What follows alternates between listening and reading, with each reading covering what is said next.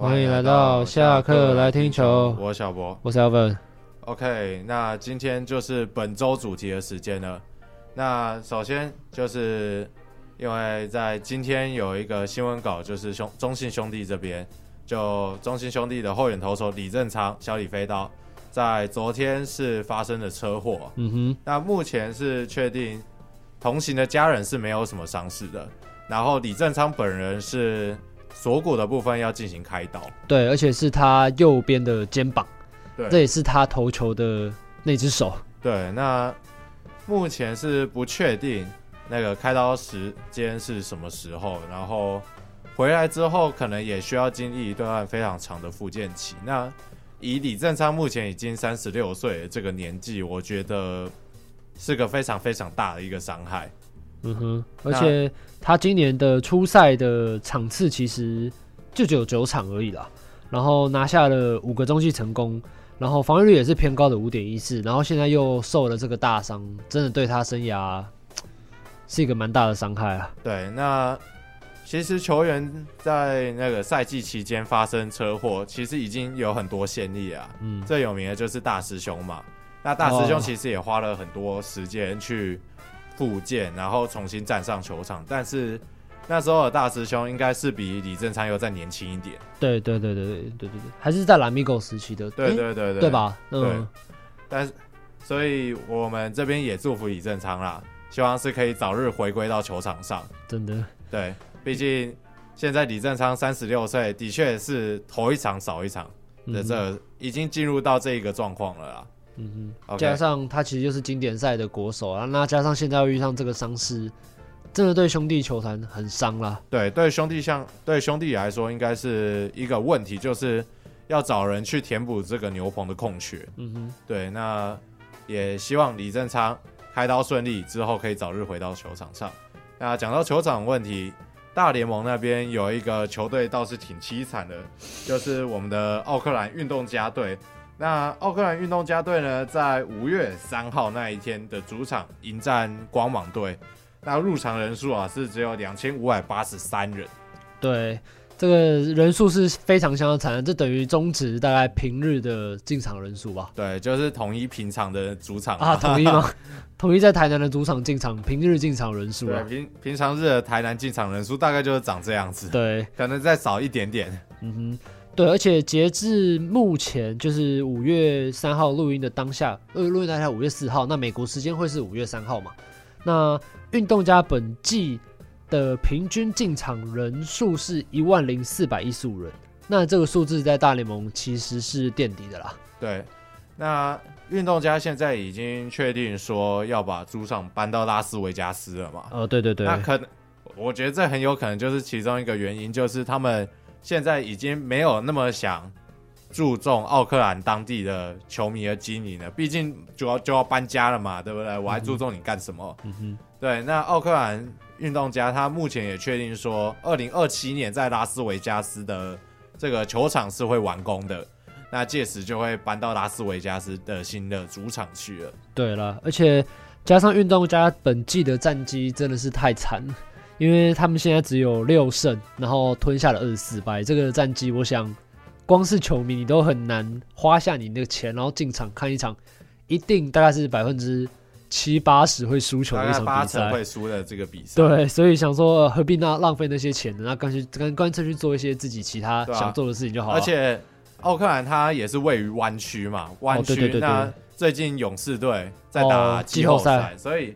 相对来说，可能也稀释掉了一部分的票房了。对啦，因为虽然说另外一边比较好看，对，因为虽然呃一定是另外一边比较好看，但是也不知道说他们看棒球同时也看篮球的族群的比例到底是怎么样了。其实我觉得应该是蛮高的，但是因为毕竟另外一边是勇士打湖人嘛，对，这个对战组合相对来说比较好看。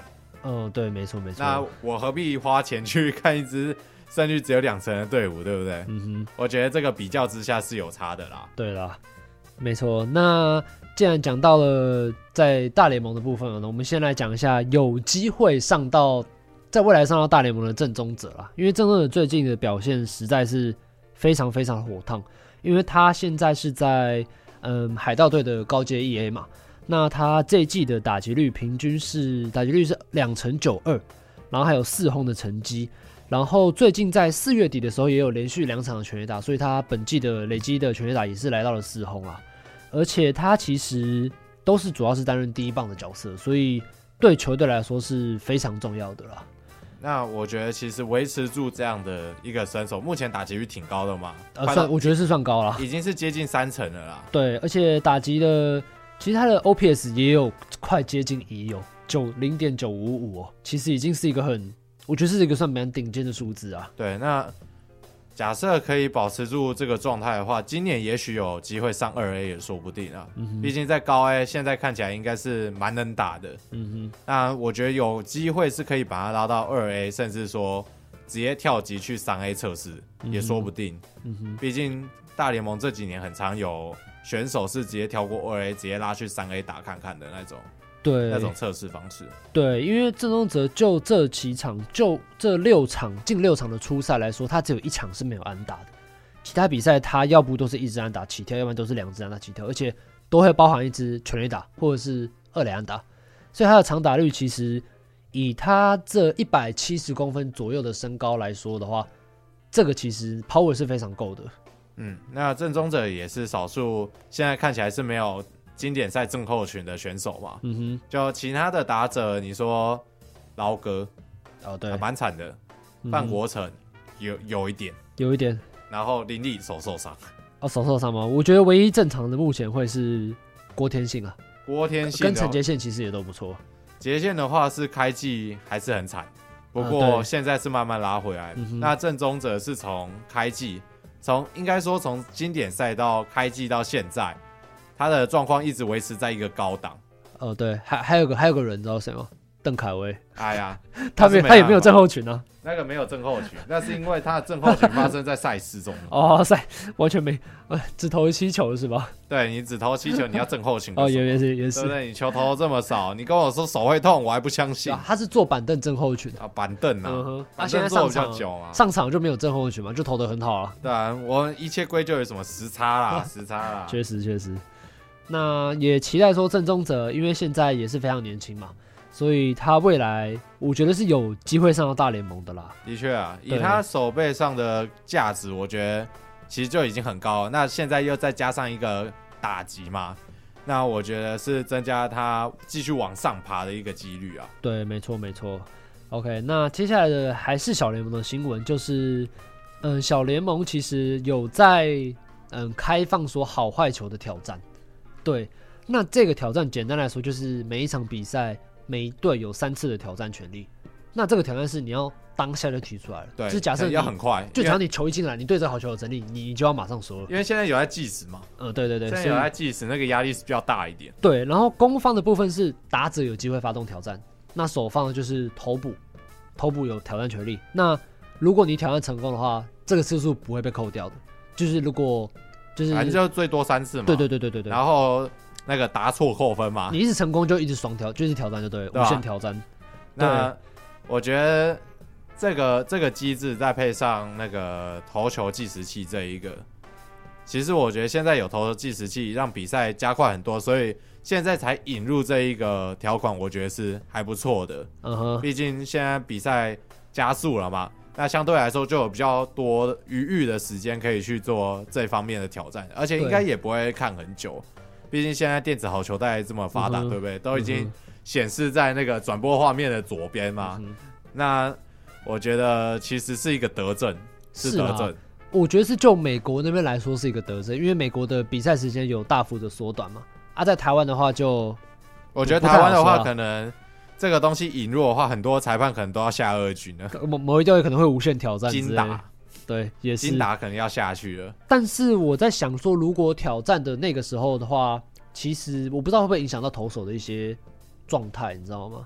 有可能啊，就是因为挑战毕竟要是暂停比赛的状况嘛，那他们投手可能正在热，就是刚热开，或者是已经投到一个自己想要的舒服的。Timing 的时候，其实突然来个挑战，其实他的身体就慢慢冷却下来，就被拐了一下。对，所以感觉是可以拐气的用途，就是你可能觉得这一定是好球，但是你就想拐个气，你就挑战一下。对，你就挑战一下，反正你有三十。对，所以但我不知道美国那边是怎么进行的。但是我觉得以台湾的棒球文化来说，这应该会蛮常见的。可能会出，真的可能会出现这一个状况。对对对，然后加上丙总其实应该是蛮会拐气的。啊，丙总拐气的能力倒是挺厉害的。啊，对对对。那其实我觉得这也是增加裁判去判断自己的好球带的一个方式啊。就毕竟你挑战说，哎，可能真的这这颗球真的有点外角，可是你判好球，那你就知道下一遍下一次大概这个位置就是不会判好球嘛。对。那可能这一颗这一颗刚好插在边边上面，然后你有点其实不知道怎么判，反正先先喊坏球来说，然后挑战，然后是好球，嗯、然后这时候你也可以重新的去调整你的好球带嘛。嗯、那我觉得对不管是投打方面，还是说裁判这个部分，我觉得都是一个还不错的一个。一个一个新的政策啦，对啦，但是目前中华职棒的状况就是说，你没有个，啊、就是没有个电子好球带，啊、你知道吗？对啦，所以你没没没办法统计出说一场比赛到底有多少的好球、好坏球的误判。不会啊，我觉得金达应该是蛮多的、啊，那个应该不，不知道啊，那个应该不用电子好球带吧？我是不知道啊，因为电子好带会，他会看那个一个打者的身高，对、啊，会去会去做调整，对吗？但是。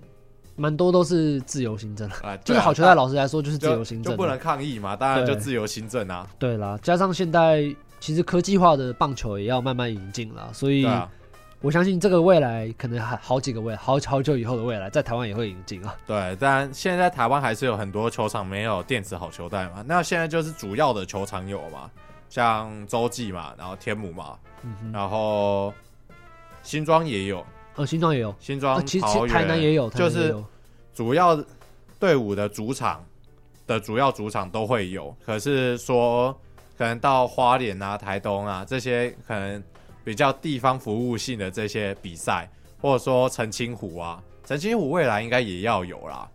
那或者说到斗六啊，或一些其他其他的一些球场去比赛的时候，可能就没有这个东西。那我觉得这些是未来联盟。或者说，那个球队应该要去改善的一个方向。对啦，只是我在想说，如果你你引进了电子，我们就引进了电子好球队嘛，就是在一些球场。但是我觉得就只是给球迷看而已。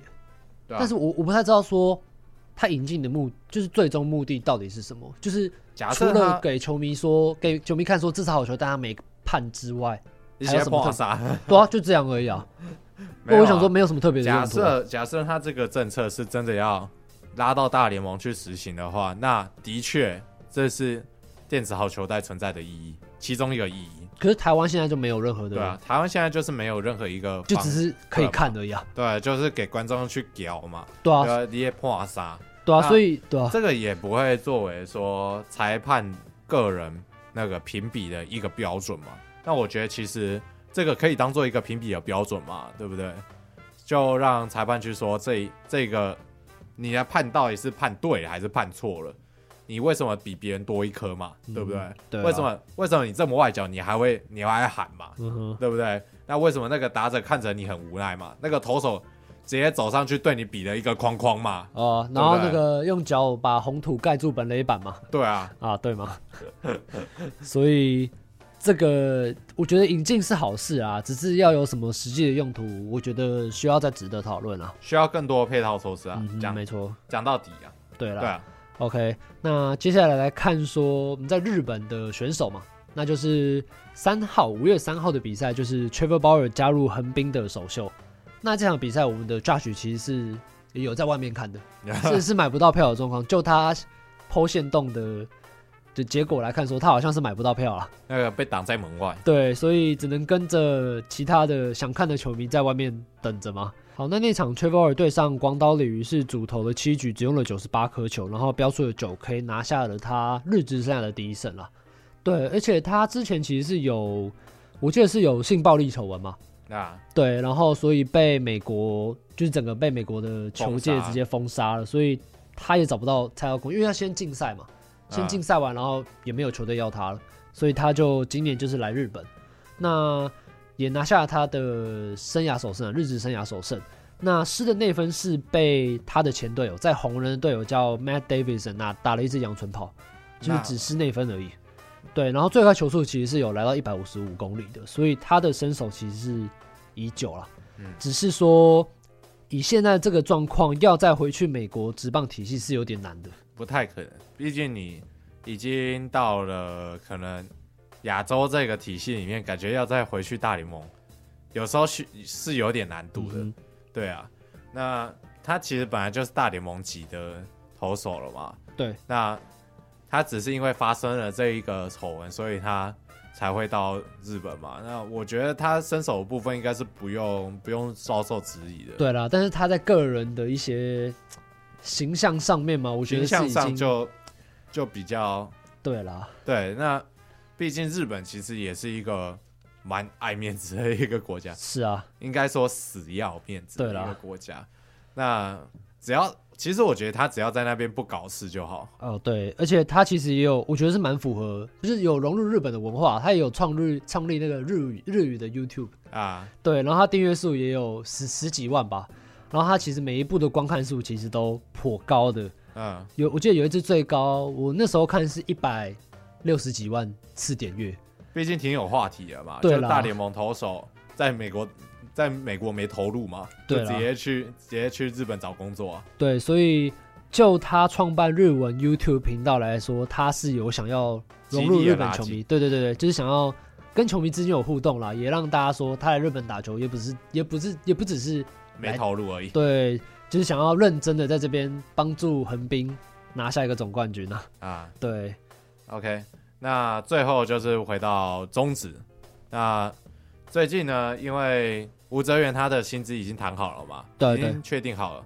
那这个这个状况只是今年被放大，因为吴哲源在经典赛的表现很好，所以他谈薪很慢这件事情被拿到台上来讲。那其实这件事情今年被拿到台上来讲，之前这件事情已经发生很久了，就谈约很慢很，然后球团拖到可能快那个球季都快结束了，你才跟人家签约，然后去。跟人家补前面的那个少少给的钱嘛，对不对？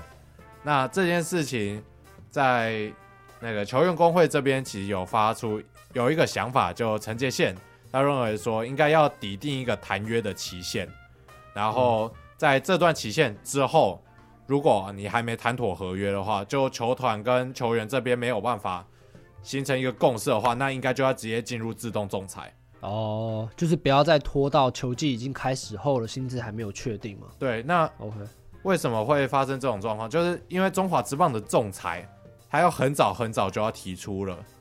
对，那通常那段时就也就是说，你一开始跟球队就没共识的话，那你就要直接提出仲裁，不是不是说那个现在的话，你假如太晚提仲裁的话，基本上是不会受理的。嗯，那。你只要跟球球队只要跟你拖，就是他不跟你谈，那你你你就只能被动接受，所以你就只能被动去接受他的价钱。嗯，那就变成说球员在谈判这个部分就会变得很弱势。对，那我觉得的确应该在台湾这个环境下，球员的谈薪的空间本来就很弱势，因为台湾你就那几个嘛，嗯，你就那几个球队，你也不是像。美国那样有一个很大的自由市场哦，对，在背后运作。对，那球员在谈薪这个部分是挺有价码的，但台湾的话就变成说，你没有这个资本去跟球团去谈，嗯，因为台湾的球的球界就这么大而已，对，而且市场也才这么大。你要你要带的就是那几支球队，对啊？对啊，那就变成说，假如人家要那个联合去排掉你的话，是很容易的。嗯哼，对，然后。你又怕说跟球队去提仲裁这件事情很伤感情，对，然后人家也看你有提过这个东西之后，人家也对你是比较有保留的态度，对不对？那我觉得这个是更加加重了球员在谈薪这个部分的弱势。那我觉得自动仲裁这件事情其实是还不错，毕竟让球员可以在一个比较没有压力的情况下去跟、嗯。那个球团去做谈心，对了，那我，我觉得也是对球员来说有一个更安心的打球的环境了。对，那我是蛮乐见这件事情发生的，毕竟今年吴哲远的状况被大家拿出来讨论了嘛。那我觉得这件台湾总是在那个在事情发生了才开始检讨嘛，对不对？嗯。那也我觉得还来得及啊，现在这个状况是还来得及，这件事情是可以被改变的。嗯哼，所以也希望说联盟那边，毕竟这种规章都是领队会议的时候在签署了，那也希望说球员工会，毕竟作为工会嘛，也希望是可以达到作为作为劳方啦，作为劳方是可以达到。劳方应该要有的这一个权利，应该是要得到的。因为我觉得就是互助互利嘛，嗯，就是你给选手一个好的，就是他能接受的一个薪水，那他就全心全力的为你打球嘛。相对来说，球团这边应该也要有一个更客观的评估去给球员薪水嘛。对，我觉得，毕竟那个兄弟跟吴哲源这边谈不好嘛。那最后就变成说，吴哲源这边可能就会比较被动，必须要去接受兄弟给的薪水。对，而且其实你也会影响你在场上的投球心心情啊。对，我觉得，对你早早把这件事情处理掉，球员有更好的、更好的状态去备战他接下来的球季、接下来的比赛，然后也不会比较不会去影响到球员在场上的表现，就让球员更无后顾之忧嘛。对，所以我觉得也希望联盟是可以。也许可以接受或跟球员谈，球员们谈谈这件事情嘛。对，也希望未来中华职棒的薪资环境是可以更好的。对，也是也是。